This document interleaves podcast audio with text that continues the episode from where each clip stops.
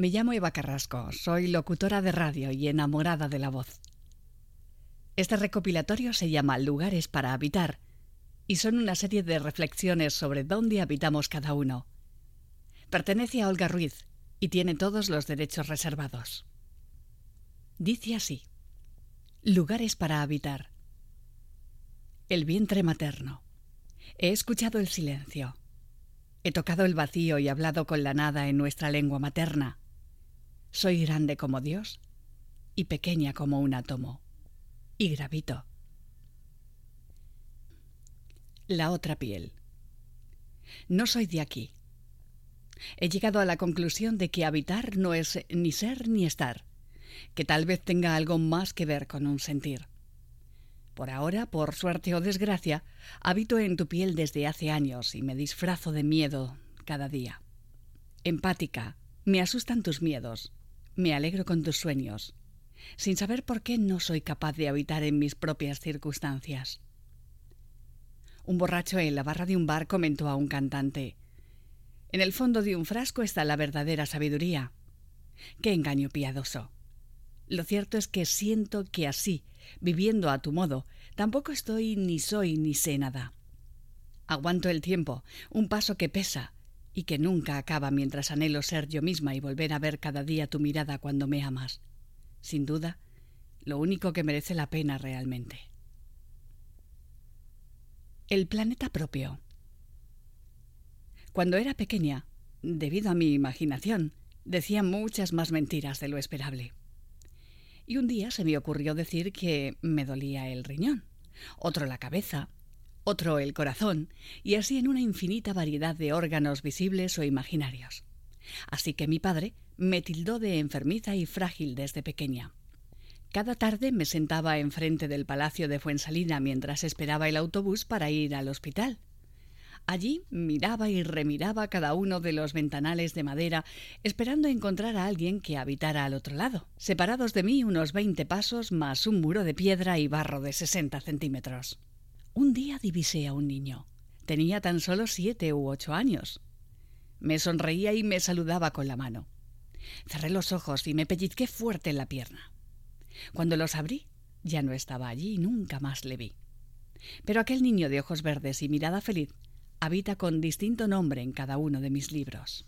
Los recuerdos.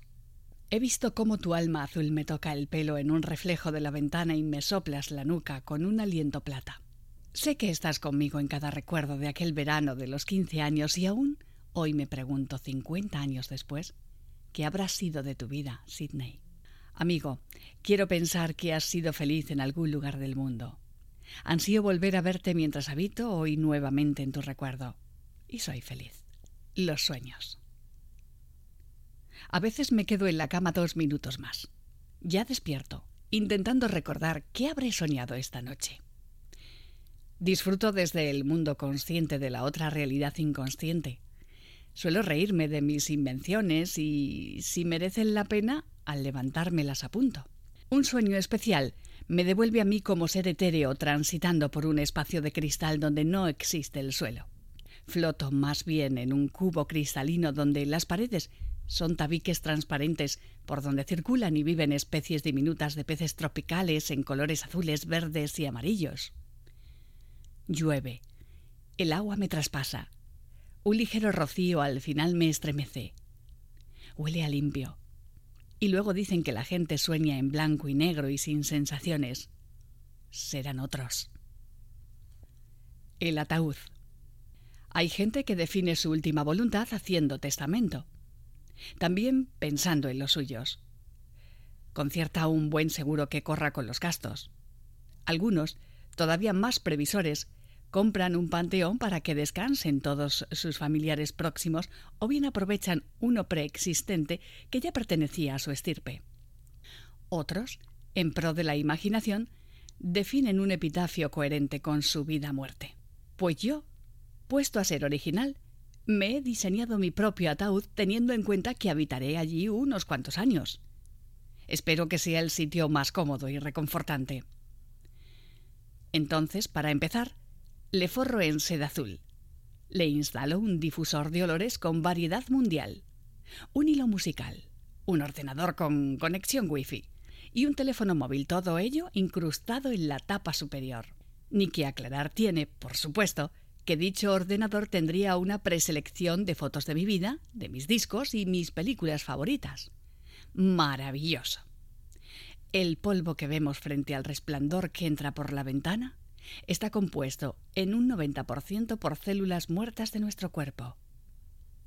Respiramos nuestra propia muerte para irnos acostumbrando. El hogar. También hay gente que habita en un hogar, que no una casa.